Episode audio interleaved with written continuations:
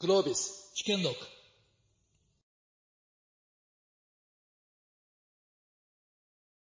まあ、こう、教育のセッションということで、まあ、参院でどんな教育ができるかっていうことだったかな？とかもありますし、まあ、公教育っていうのもすごく重要だなというのを思うんですけども、ちょっとあの、最初にですね、まあ、どんな感じの、あの、全体の議論をしていきたいかっていうのを、まあ、少し話をして、その後に質問していきたいなと思います。まず一つ目にですね、やっぱり教育格差っていうのが本当に大きく開いてきてるんじゃないかと思うんですね。で、えー、いろんなチャレンジあるんですけども、でもチャレンジすればするほどですね、まあお金の問題もちろんあるんですけど、あの、要するにその情報をキャッチして、あ、このコンセプトいいなって集まって来る、ある種の意識高い系両親のお子さんだけが集まってしまうっていう問題があるわけですね。いろんな新しいチャレンジは。でみんながオートマティックに入るっていうのは公教育なんですけども、ところがこの公教育の教育っていうのが変わんないと、どんどんどんどんその新しいイノベーティブな教育の方にはみんな、あの、意識高い系の方アクセスしていくんだけど、まあお金もいろいろあるし。でもこの差が開いていっちゃうと。まあでもそれもしょうがないんじゃないっていう議論もあると思うんですけれど、もどうもアメリカの様子とか他国の様子を見ていると、この差が本当にある程度、あの、追いつかないぐらいまでなってくると、相当社会不安が起きて、まあ国自体が分断されるようなことが起きていくかもしれないと。でもどうやってこの教育のキャッチアップしていけばいいんだろうか。なんかお金だけつければいいわけでもなさそうだなっていうのが、まあまず一つあるんじゃないかなと思います。で、もう一つですね、教育でにおけるすごい大きい問問題っていうか、まあ難しい点はですね、あの、まあまあいいや、それちょっと喋りすぎたわ。僕悪い癖だからちょっとこれを変えようと思って今日は来たんだ。はい。すいません。えっと、まあそんな感じで教育にはいろんな課題があるんだけど、まあ二人の方がいろいろやってるんで、あの話を聞いていきたいと思いますが、まあじゃあ皆さん甘町に行かれたっていうことなんで、まあまず最初に宮本さんの方から、すごいかかいつまんででいいですけど、どんなあの風なチャレンジをしてきて、まあ今現在やってることも含めてちょっとお話ししていただいていいですか？あの、今回、海士町に行かれた方たちもいるということで、私、あの、9年ほどその島根県の隠岐諸島にある海士町というところで、えー、そこにある公立高校ですね、その公立高校の改革というのを、あの、まあ、高校魅力化と言って、あの、関わらせてもらってきました。で、え結果的にですね、そこにまさにその全国から子供たちがこう、まあ、集まってくるような、まあ、ちょっと潰れかけの高校ではあったわけですけども、えー、全国から来るというようなあの高校にも変わっていきました。で、まさにその時にその、どういうお子さんたちが、まあ今、道前とかで来るかというと、わ割と、お、親、あ親御さんたちは、えー、海外経験が多かったりだとかですね、あの一部上場企業のなんとかのとかっていう、まあ、割とそういう、で、お子さんも、あの、海外の日本人学校とかインターに行ってましたみたいな、なんかそういう子たちが割と、あの、来るように、えー、変わっていて、えー、まあ、そういった外から来る子たちと地元の子たちが、まあ、まさにそのコラボレーションというかですね、稲川先生最初のセッションで言ってましたけど、なんかそういったものがこう生まれてくるというのを、あの、まあ、目の当たりにするというところがありました。で、ただ、あの、問題意識としては、あの、全国から、あの、子供たちだけではなくて、こう、教育関係者の、こう、視察だとかもたくさんあの、来るようになったんですけども、まあ、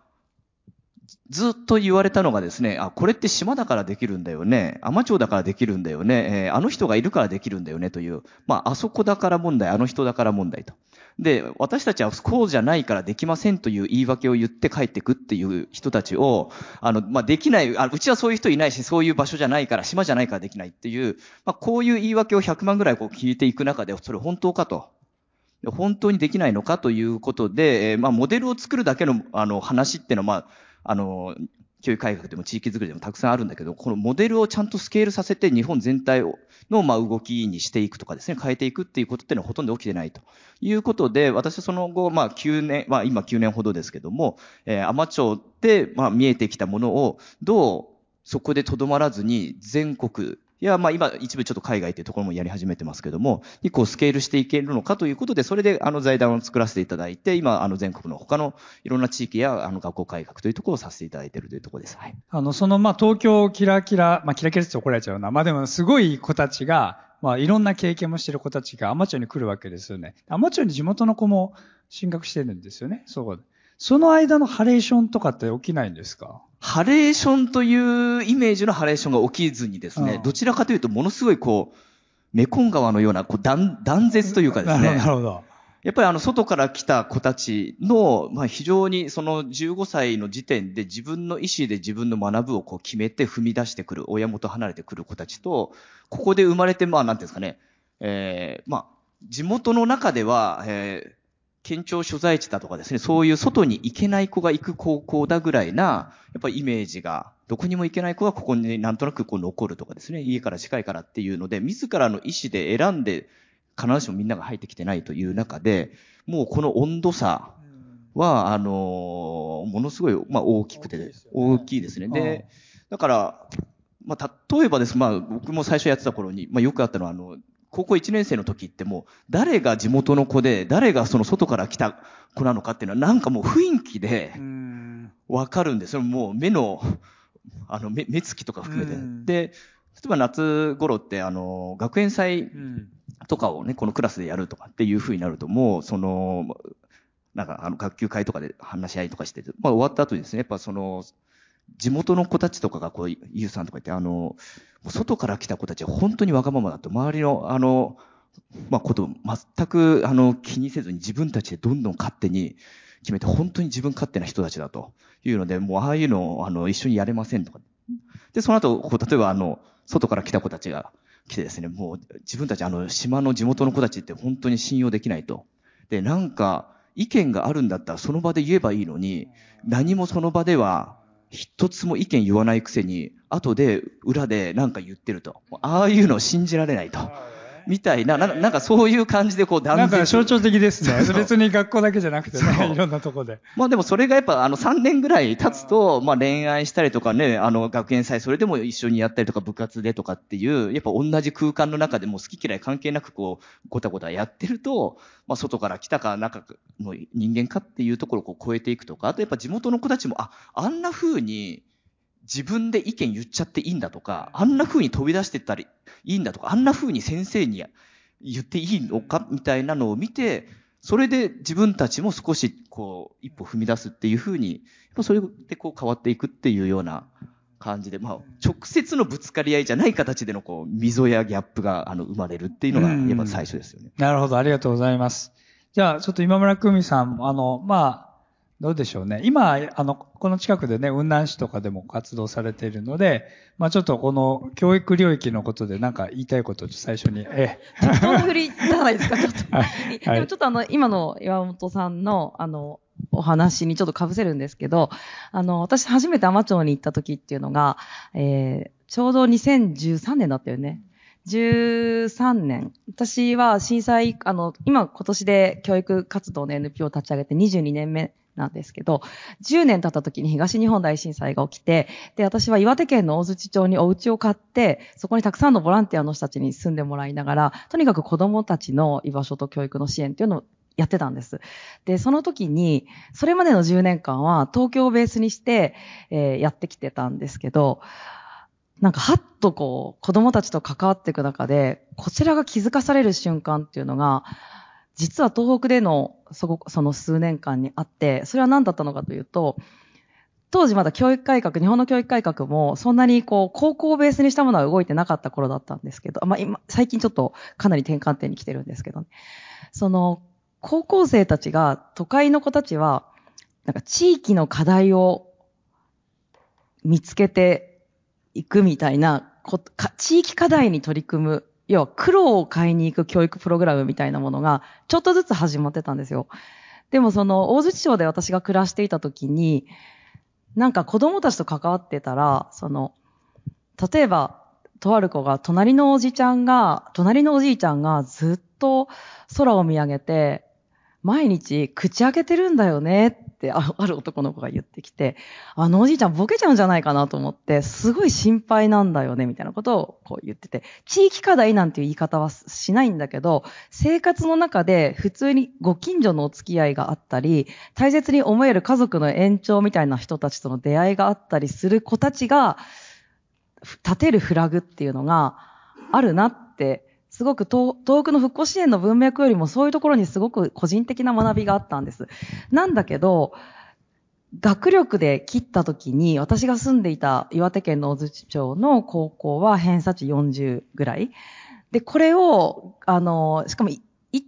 個の自治体に1個しか高校がないから、まあ大学に行きたい子も就職したい子も全部1個のとこに行くんですけど、なんでしょう、その偏差値とかで区切ると、ものすごいこう、ないは低いんですよ。なんだけど、気づいていることの種類が、なんか私は面白いなって思える勘どころの子がいて、これはそれまで10年間で関わっていた東京をベースにした子たちのなんか苦労を外に買いに行ってなんとか自分のものに体得していこうという種類のものとの違うフラグが、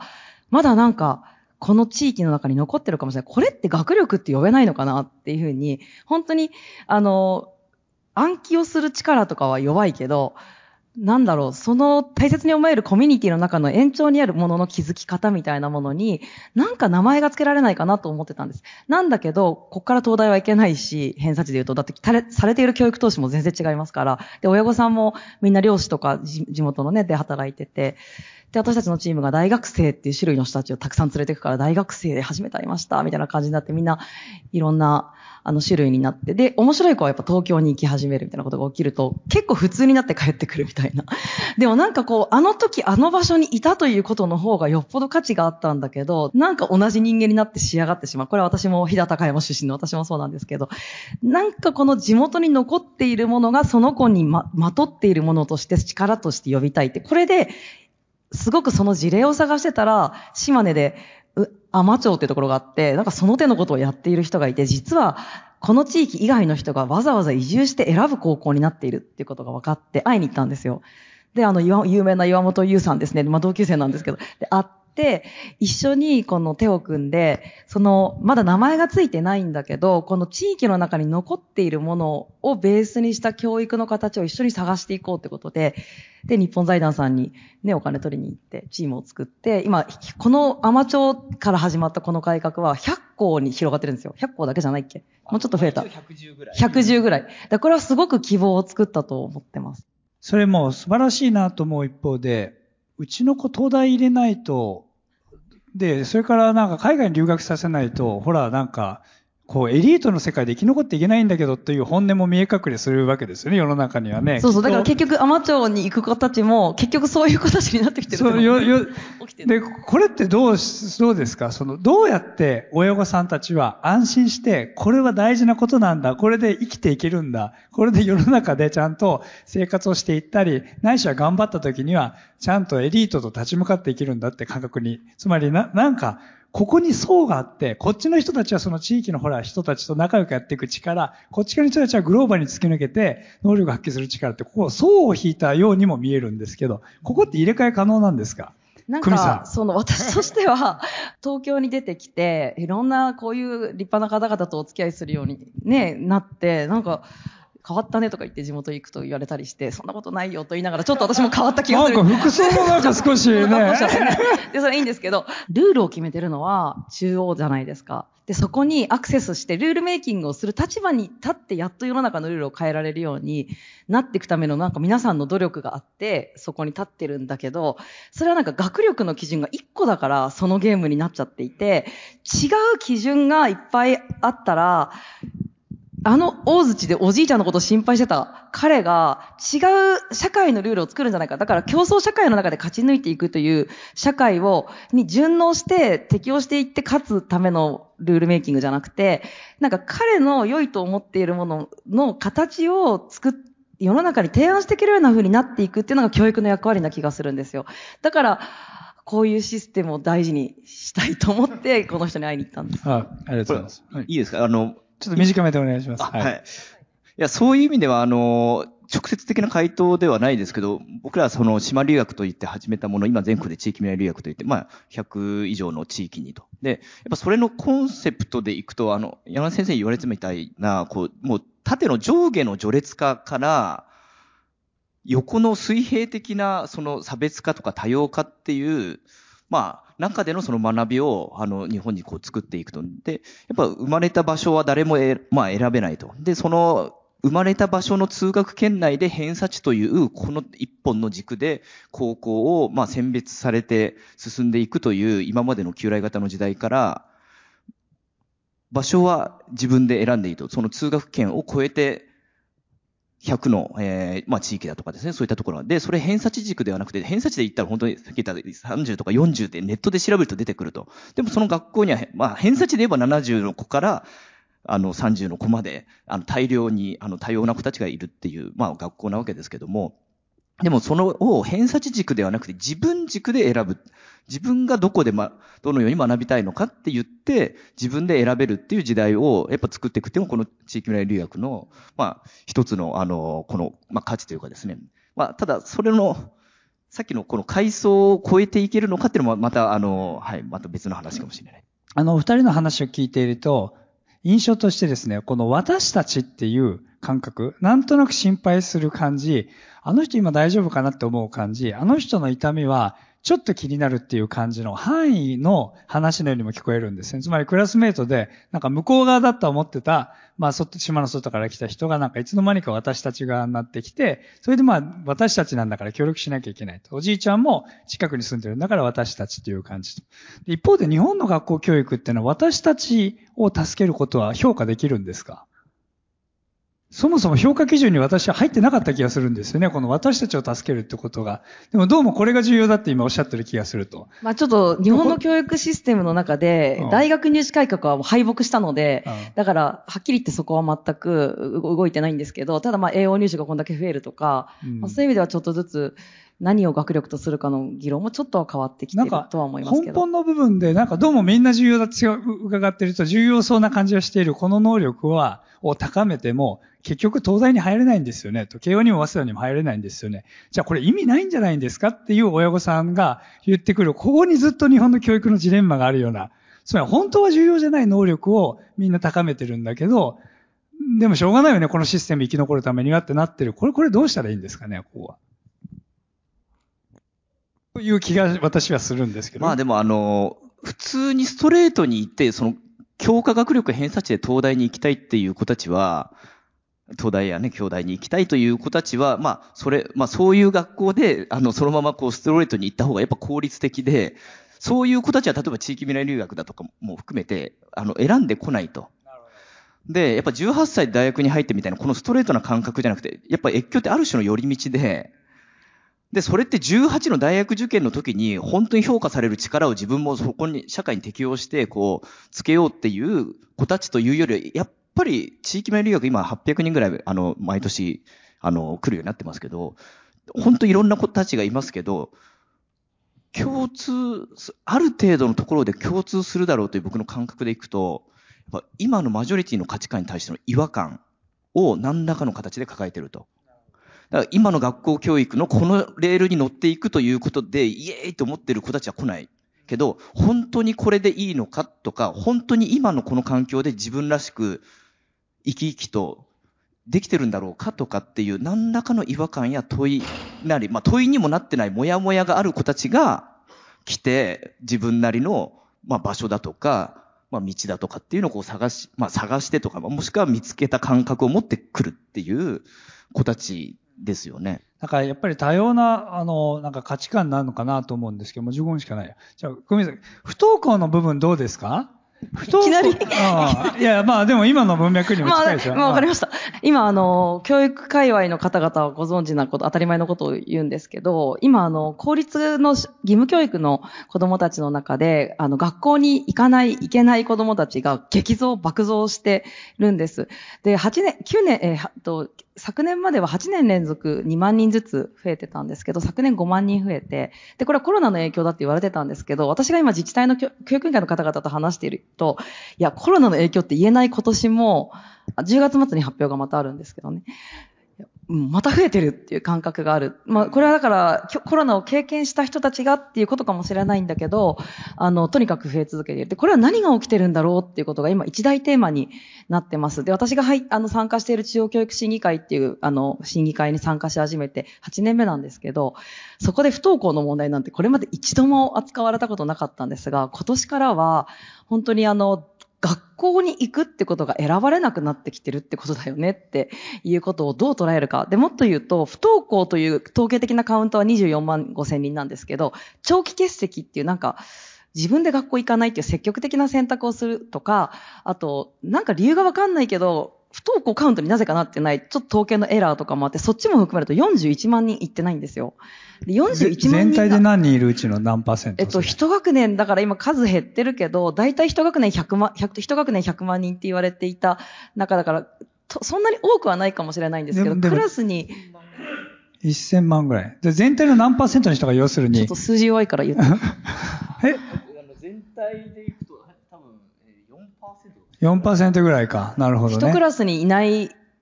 まあ一人はいるってことね、必ず、ね。5人ぐらいいるって学校もあるし、地域によっては本当にクラスの半分来てないんだよねってところもこの間も聞いたんですけど、で、これってだから行けなくなってるのか、選ばれなくなってるのか、何なんだろうかっていうことが、まあ今起きていて、で、この不登校の子供たち、日本の教育は非常にドライにできているので、憲法で全ての教育は無料で義務教育受けられます、全ての人はって書いてあるんですが、これは今の学校システムに行くならば、無料で教育が受けられますということになってるので、じゃあ学校に行かない、行けないんだったら自費でやってくださいってことになっていて、すべて家庭負担になります。で、各自治体の首長さんがすごく頑張ってそこに予算を寄せている自治体は、いろんな取り組みは始まってるんですけど、やっぱり、あの、一人親家庭の人の方が3倍ぐらい不登校になる倍率、あの、打率も高いっていう数字もありますし、あの、今不登校、お子さんが不登校になると、毎日子供がインフルエンザになってる状況と同じで、親はとても仕事に行けないわけなんですね、子供を放置して。なので貧困に転落する可能性もすごく高いという問題が今起きていて、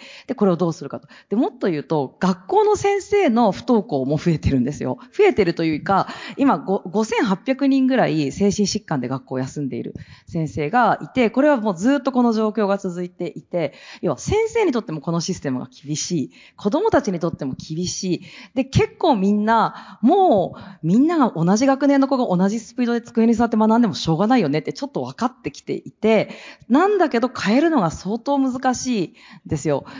だからこれどうするかってところで多分、もちろんエスタブリッシュメントの方々は、もちろんインター行きたくなるよねって気持ちもわからんではないと。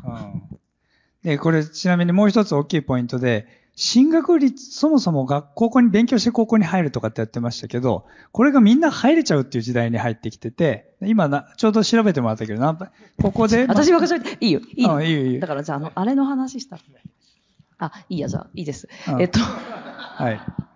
あの、じゃあ、これは、あの、今、教育の難しさもう一つ、じゃあ、事例として挙げさせていただくと、あの、全国の、あの、ほ、ほ、地方と呼ばれるところはほぼ1倍台になってるんですよ。高校に入れちゃう時代になってます。それは少子化の影響もあるし、学校の数がそんなに減ってないから、まあ減ってはいるんですけど、1倍台になると、本当に教育の本質に立ち戻る必要があるんですが、すごく難易度が上がるんですよ。つまり、教育っていうのは、学ぶことが楽しいから、もっと物事やりたくなるよね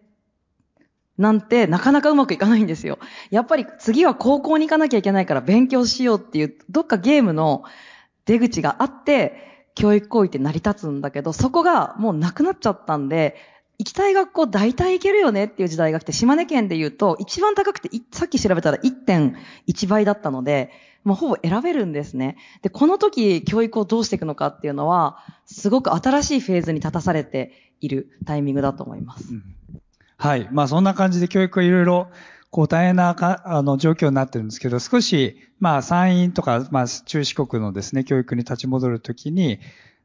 で、勉強して頭も良くなってる人もいると。でもどうも皆さんいろんな方にお会いされると思いますし、まあ、あの、この映像見られる方もそうだと思うんですけど、地頭がいい人間っていうのは本当に先天性なのか、後天的に鍛えられるのかっていうことがあるんじゃないかと思うんですね。で、チャット GPT っていうのは出てきて、まあ今、あの、記号設置問題っていうのがあってご存知ですかね？あの、まあ、もともと思考実験なんですけど、ある箱の中に人が入って、まあ、中にある中国語の部屋、あの、辞書があって、英語は喋れるんだけど、で、完璧にここを対応する関係の辞書で覚えていって、完璧に覚えきった人間が部屋から出た時に、その人は中国語を話せるのかっていう問いがあるんですね。で、これ要するにどういうことかっていうと、記号設置っていうのは、自分が大きいって言った時に、大きいってすごいいろいろありますよね。で、これペットボトル小さいねって言うけど、あの、これに比べたら大きいわけですよね。でもペットボトルは大体、なんとなく 350ml とか 500ml のイメージがあるから、これ小さいペットボトルっていうのは通用するわけですよね。ところが、こんなこと辞書に書いてなくて、大きい小さいっていうことをずっと身体を通じていろんなコミュニケーションの中から学んでいきながら、大きい小さいって概念を我々は学んでいっていると。で、この中で、あの、まあ、そういうものがない中で、果たして人は言語が喋れるのかっていう問いなんですね。どうもそれをぐるぐる回ってんのが、あの AI が使ってるような言語じゃないかっていうことなんですけど、まあ、最近はもうちょっと人間っぽい喋るんで、本当はどうかわからないって言ってはいるんですが、で、どうもこの記号設置をさせるっていうことは、身体を通じた、まあ、または人とコミュニケーションしながら、相手の顔色を見ながら、なんかやっていく、このすごい実体験を通じたものに、人間の知性みたいなものがあって、どうも我々が地頭がいいと思ってる人間は、見た瞬間に相手がどんな人間かを洞察するような力は、こういうことからしか身につかないんじゃないかとすると、実はすごくこの、なんかリアルな人との向き合うこととかは、あの、わかりやすく測れる頭の良さの先の本当の頭の良さを作ってる可能性はないだろうかっていう感じもするわけですね。で、このあたりで、どうも現場でやられていて、子供たちが変わっていくことの実感とか、その、実際に地域でやっていくことで得ているこう感触とか、な、何が一番効いたと思われているかっていうのをちょっと、山本さん。そうですね。あの、まあ、あの、つながりで言ったら、あの、さっきの、この、例えば地域留学して外から来ると言った時の、おそらく2割ちょっとは、えっと、不登校を経験してきていると。でも、越境して、家庭、この家庭を離れ、この学校環境を離れ、この地域だとかに来た子たちの、まあ、あんまり外でお、あの、あんま言わないんですけど、が、やっぱその力を、エネルギーをすごい呼び戻したりだとか、すごい伸びを見せたりって子たちってのはやっぱ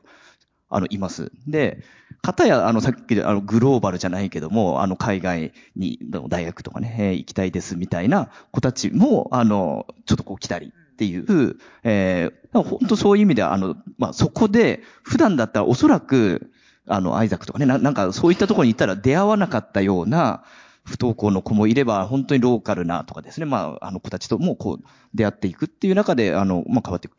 ただ、やっぱりあの、その中でこう伸びていく、あの、力の一つはやっぱ、もうリアルな、まあそういう意味では先ほどあの、久美ちゃん言ってたような、こう、まあ社会課題と彼らは言わないけども、五感で感じられる、その誰々さんが困ってるだとか、で、そこに何かやったら喜んでくれた、自分が何かを、この世界に対して貢献できるっていう感覚だとか、それやっぱ無力感との、ま、真逆というか、あ、自分がやったら何かが変わるかもしれない。誰かが喜んでくれるかもしれない。でも、まだ力が足りない。もっと喜んでもらえるためにはもっと自分が学びたいとか成長したいっていう、さっき言ってたこの序列化でも、あの、今まではこう学びがこうコントロールされてきたと。ここでこう勝つために、点数取るために教育ってので、こうやってきたところが、この序列化じゃなくて、そのさ、多様化になった時には、おそらく学ぶ本質的な動機は内発的な動機。自分が幸せに生きていきたいとか、自分の幸せのためにはおそらく本質的には周りの幸せに自分が役に、にも立てるっていう、多分そういう内発的な動機がないと、多分あの、もう学びが成り立たなくなっていくっていう、まあ時代に行くわけだと思うんですけど、やっぱその時にこのリアルな五感で感じられる、その体験だとか、自分が、と人が繋がっている、その中で自分も、あの、役に立てる、役に立った時にな、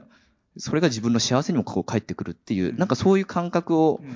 あの、持つと、こう変わっていくっていう感じはありますよね。あの、すごい、まあ、まさに本当にそうじゃないかなと思う一方で、それみんな思ってるんだけど、できないと。でなんでできたんですかね？その先ほどコーディネーターって言われてましたけども、あの世界室で、なんかそれに対して働きかける外部からの役割とかって、実はこれが効いたんだっていうのを少し、もう少しお話しいただい。そうですね。やっぱその感覚ってやっぱ教室の中で教師と教科書から学ぶという、そのボックスの中でみたいなのだとやっぱ持ちにくいと。で、それをその学校の外に出ていく、あの、学校の外に飛び出して、そのまあ、地域と言ってる、この地域という狭い範囲ではなくて、学校の外の世界でというよ、より社会に近いところで、え多様な大人たちと、とか、出会いの中で、えー、まあ、学んでいくっていう、やっぱその学びの転換だと思うんですけど、で、それが残念ながらずっとその箱の中でやってきた教員だけでは、その殻を破ってとか、外に出してっていうことが、やっぱ、あの、まあ、忙しいという、まあ、言い訳というか、あれもあるんですけど、なかなかできないところに、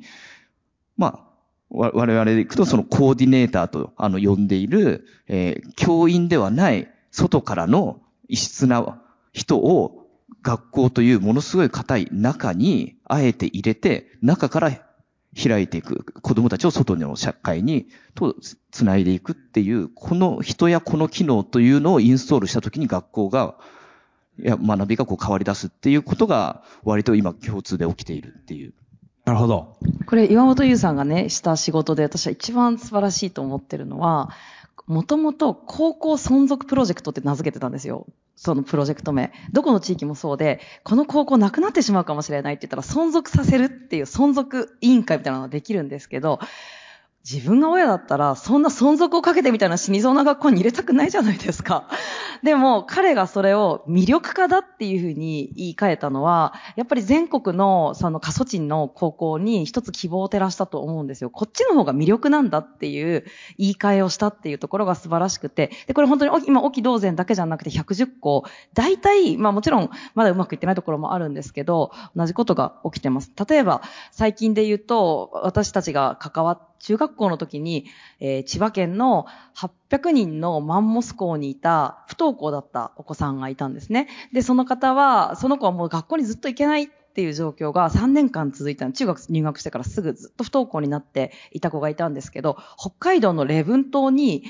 いきなりなんか地域未来留学で行きたいって言って、親もみんな、お父さんなんか大反対で、なんでそんな意味わかんないとこ行くんだって言って言ったんですけど、親元を離れて行ったんですよ。で、レブン島は人口が2600人で、その中の高校は1校しかなくて50人なんですよ。だから彼は1個の中学校で700人とか800人のうちの1人だった自分が2600人の町に50人の高校の1人になるっていう、もしかしたら地域にとっての価値もあるかもしれない。彼はそういう自分の絶対的な価値というのを2600人の一人になれたことによって感じ、捉え直すことができた。だからまさに記号設置問題だと思うんですよ。あの、いろんな体験を、人との関係性を教科書で地域課題解決とか学ぶんじゃなくて、実際にプレイヤーにならなきゃいけない出番がいっぱいある地域で、やってたっていうのは、本当に彼を元気にして、もう自信満々に大学生になっていったんですよ。3年間、こう、レブン島で過ごして。いや、これはとってもいいなと。それが、ここからもしかしたら、教育がもう一回取り戻していかなきゃいけないことが、やっぱりこの僻地から生まれた、てるんじゃないかなって思ってます。あの、今の話、ちょっと意地悪な質問しますけど、今の話伺っていくと、なんで教科みたいなものがあるんですかね学校の教科自体が実は、いらないんじゃないかみたいな問いそれは本当総理大臣になっていただいて、変えていただきたいんですけど、これ学習指導要領っていう、何を何時間先生が教えるか決まってるやつがあるんですよ。で、それずっと変える議論に私も参加してるんだけど、前回の改定議論の時に、高校の学習指導要領は廃止にしていいんじゃないかっていうことを当時のあの副大臣だった鈴木寛さんが言ったんですよ。一番反対したのは高校の校長会だったんですよ。要は、決めてくれないとできないっていうのが現状だったんですよ。みんながオリジナルに岩本優さんがいればね、と。いう話にやっぱりなっちゃうっていうのはあ。あの人だからねっていう感じなので、でもそれをやろうとしたらゆとり教育だって言って前回大失敗したわけなので、ね、主権を皆さんに委ねますっていうことはものすごく反対が当事者から起きるってことが日本社会の現実だと思う。なるほど。まあ、あの、自分で言っときながら、一方で本当に自分で選べる能力がつくまでには、ある程度きっちりともうこの通り言ってねっていうふうに、型を教えていった方が気がつくかもしれないっていう意味では、本当に自由にすると、なんか、そういうの親と一緒に考えられる家庭環境の子だけが伸び伸び自分で選択して自由に行って、そうじゃない子は厳しいとか、いろいろ出るかもしれないんですが、あの、時間、全体討議の時間になりましたので、ご質問を受けたりたいと思います。はい。ありがとうございます。今日はありがとうございました。あの、愛知県の菊竹学園と申します。あの、昨日見学に行かせていただいて、あの、生徒さんにですね、楽しいってまあ声をかけたら、楽しい楽しいってみんなおっしゃるんですね。で、あの、移住された大人の方も、すごくコーディネーターの方もすごく親切で生き生きされてて、まあ、ポイントは人だなっていうところを皆さんがそういうふうにおっしゃってたんですけど、その、子供たちに対して、なんか普段、なんか心がけている接し方とか、何かもしそういうことがあれば教えていただきたいのと、あと一つだけ、あの、芝留学は、あの、営業とかはしてないんですか？広報活動っていうのか。なるほど。PR の線と人の面ですね。すいませんはい。声かけの。面はい。どうぞ。はい、えーフリーランス協会の平田です。えー私はあの、働き方の多様化を推進するっていう活動をしてるんですけれども、それをやっていると、やっぱりなんか教育が多様化しないとダメだなっていうのをすごく感じていて、結構大企業のこう、あの、中高年、ミドルシニアの人たちの自立研修とかやると、やっぱりこう、いい大学に行って、いい会社に行って、えー将来安泰みたいな価値観の人たちなので、なかなか選択肢が増えてもこう自分でそれを掴み取ろうってならないみたいなのがあって、最近あの、協会とは別の個人の活動で、あの、ヒダのコア U の設立とか、あと自由学園っていうあの、偏差値教育にとらわれないあの、教育やってるとこのあの、活動をお手伝いしてるんですけれども、なんかその島留学とかも含めて、その、いわゆる偏差値ではない多様な教育を多様な人たちにみたいなことを突き詰めていくと、やっぱりなんかある程度の収入がある人じゃないと、そういう選択肢に、こう、手が届かないっていうのが、なんかすごくもどかしいなと思って、やっぱりそれを公教育でできるようにしないといけないんだなと思うんですけど、そこをなんか公教育全体に広げるための。はいいいはい。それを教えてください。わかりました。ありがとうございます。すいません。ありがとうございます。トリプルバリューの山本リタと申します。えっ、と、私もアマチュアに行かせていただいて、えっ、と、めちゃくちゃ光ってる学生と、あと、働いてた女性に、えっ、と、なんでアマにいるんですかって聞いたら、実は高校留学で来ました。で、大学に行って、で、えっ、と、今、休学して働きに帰ってきてますみたいな。で、聞いたら高校生でも3年生で一回、ちょっと休学して海外行きますみたいな人とかも、いわゆるポジティブ留年の子らがめちゃくちゃ多いの印象的で、で、その後学習センターでの話を聞いたときに、やっぱりこう、大人との距離がめちゃくちゃ近いなと思ったんですね。さっきのその、なんですかね、えっ、と、困っている水産業のおじさんをみんなで助けに行くぞとかっていうのをやったりとかしているとで、で、未来プロジェクトの中での項目に、えっ、と、周りに身近に尊敬する大人がいますかっていう質問項目があって、あれが一番なんか、ポイントだったなと思っていて、あれを横展開できるって今やってらっしゃるのの横展開ってできるものなのかっていうところと、あとそれに高校の教師たちがついてこれるのかっていうのはなんか一つ。横展開、あありがとうございます。横展開と教師を連れてこれるかっていう。えー声かけ PR、あの、教育の多様化どうやって実現するのか、あまあ、横展開、まあ、ちょっと多様化に近いかもしれないですけども。じゃあ、ピックアップしてもらって、お願いします。僕はあの、二つぐらい、あの、まずあの、多様な教育の話があったと思います。で、今、あの、私も同じ、あの、問題意識で、え今やってるその地域未来留学だとか、えーまあ、高校の、あの、まあ、魅力化というのは、基本すべて、あの、公立、えー学校の公教育で、えー例えば地域未来留学のこのもう寮だとかそういったところがあって、要は海外に行くには、まあそれなりの、まあ経済的な、まあ奨学金とかね、取れればいいですけど、だけども、えー家で普通に、まあ家から通えるところに普通にこう、教育の中で生活してるのと、ほぼ変わらない経済的負担で、誰もが越境を、まあ、選べるっていうような形での、あの、まあ、取り組みをしてます。が、あの、PR してるんですか？みたいな話がですね、あの、僕ら的にはものすごい一生懸命やってるんだけど、あの、全然伝わってないというところで、えっ、と、今ものすごい、あのーいつもあまりにもな、なんでちゃんと PR しないんだとか、まあ、よく言われるんですよ。僕らなりにはしてるんだけど、あの、全然伝わってないというのが課題で。アマチュアの時のブレイクスルーは何だったんですか？そそれはなんでそんなに知られるようになったんですか？あの、たまたま、あのーメディアが、あの、取り上げたりっていうのが最初はあって、で、あとはもう口コミとか、やっぱ子供たちの姿を見て、あ、これいいねと言ってう、ん行ったっていう形でしたね。はい。声かけはちなみに、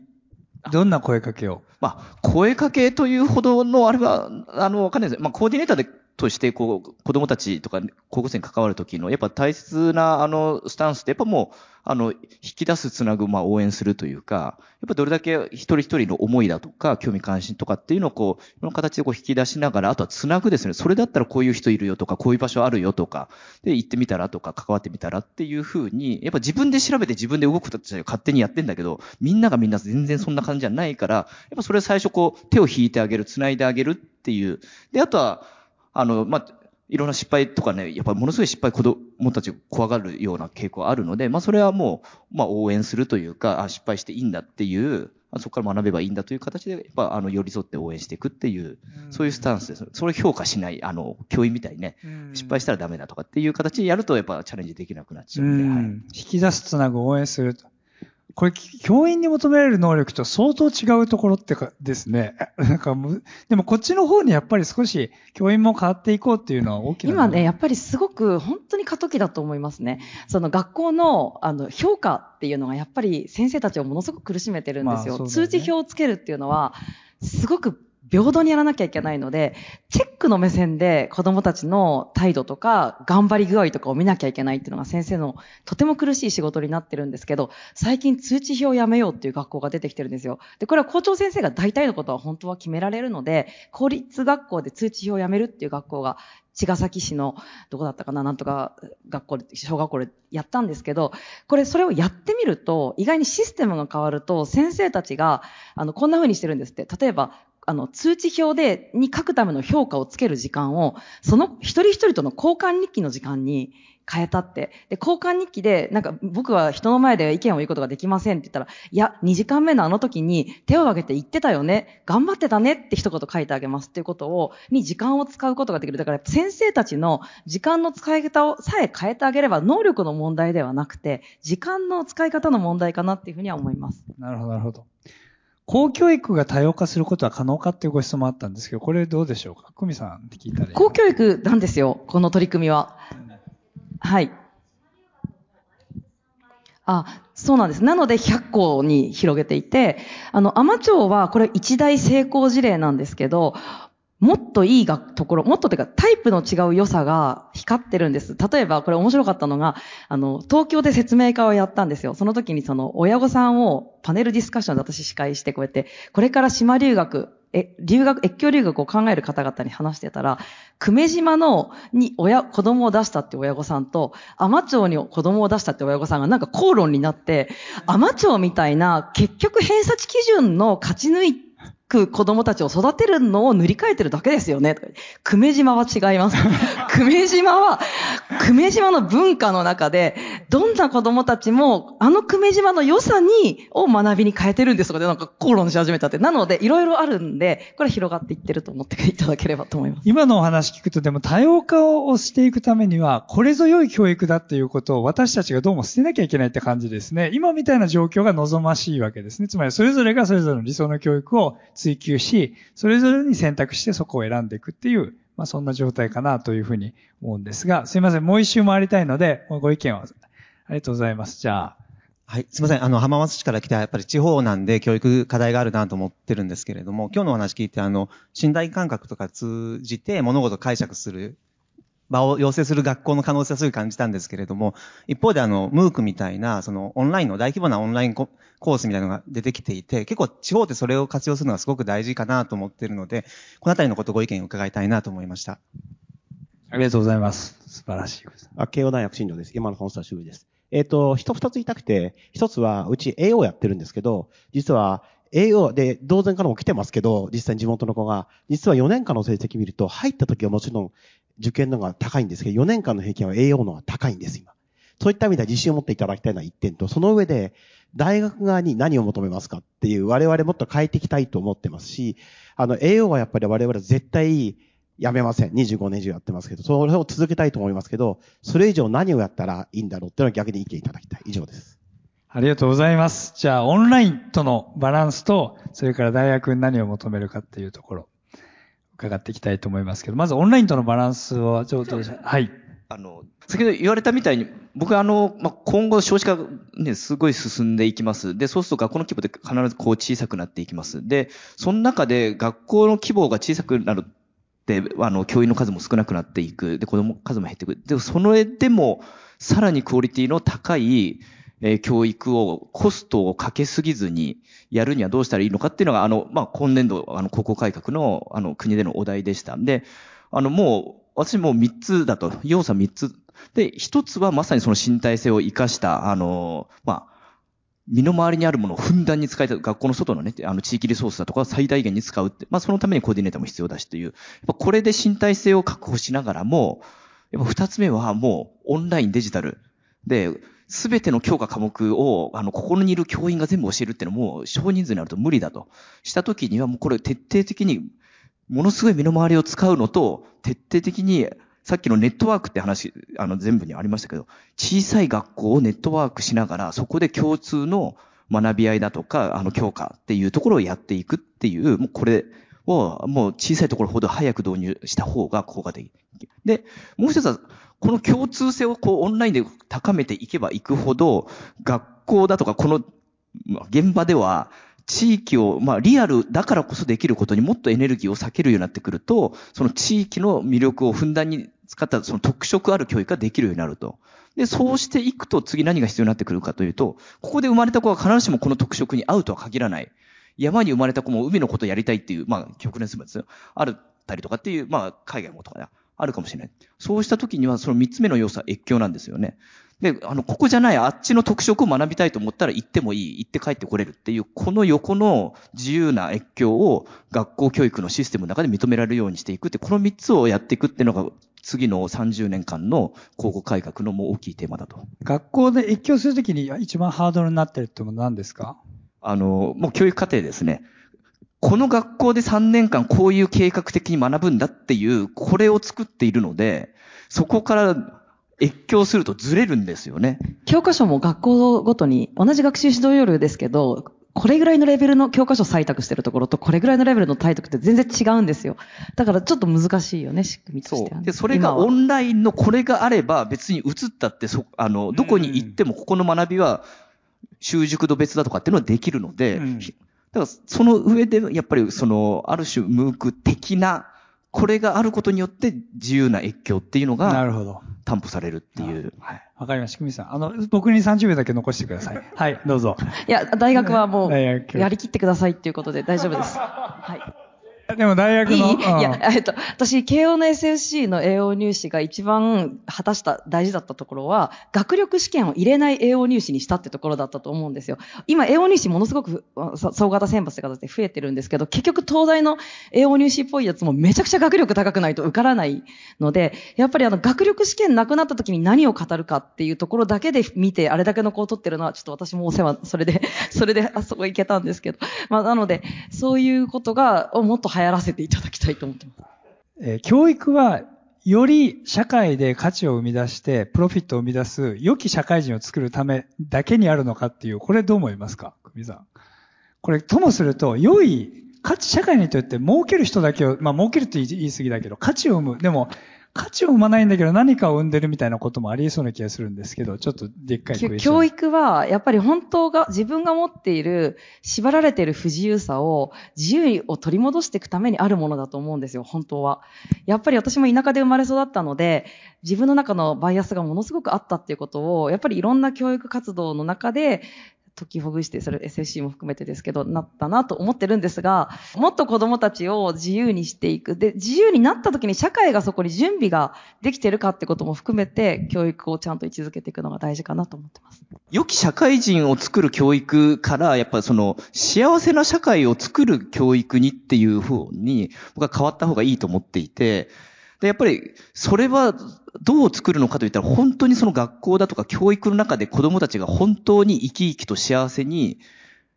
生きていられる時間だとか、まあ、もしくは自分の幸せのためだけではなくて、あの、まあ、周りの幸せだとかっていうところも含めて、その学校教育自体の中でも、すでになんかもう、将来のために今我慢しろみたいな発想での、今、一人一人が生き生きと幸せに充実した学びを得られるっていう、そういう時間をどれだけその、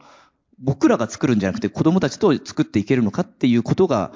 おそらく、はい、はい、はい。ありがとうございました。あの、まあ、本当にいろんな意見があっていろんな課題があると思うんですけど、少し最後の、あの、まとめだけでお二人の話を伺いながら、オンラインで学べるとかも学んでいこうと。一方で、現場は現場でとにかく自分の体を使いながら周りのリソースをやっていき、まあ、それに合わせて、まあ、教育のシステムも少しずつだけれども変わっていこうと思うときに、どうも、なんで高校3年間じゃなきゃいけないんだろうかとかですね、大学はなぜ、まあいろいろ入れますけど、まあとはいえ18でみんな入ってるとか、別に僕が高校の授業を受けちゃいけないんだろうかとか、高校生が起業しちゃいけないんだろうかって考えていくと、果たして教育っていうのは、あの何歳から何歳までの間に行われるもんなのかとか、もうちょっと根本的な教育の思想の改革とかも出てきそうな、あの、印象を受けましたけれども、あの、ともかく、あの、いろんな、あの、あの、まあ、いっぱい話していただいたお二人に最後、拍手で終わりたいと思います。どうもありがとうございました。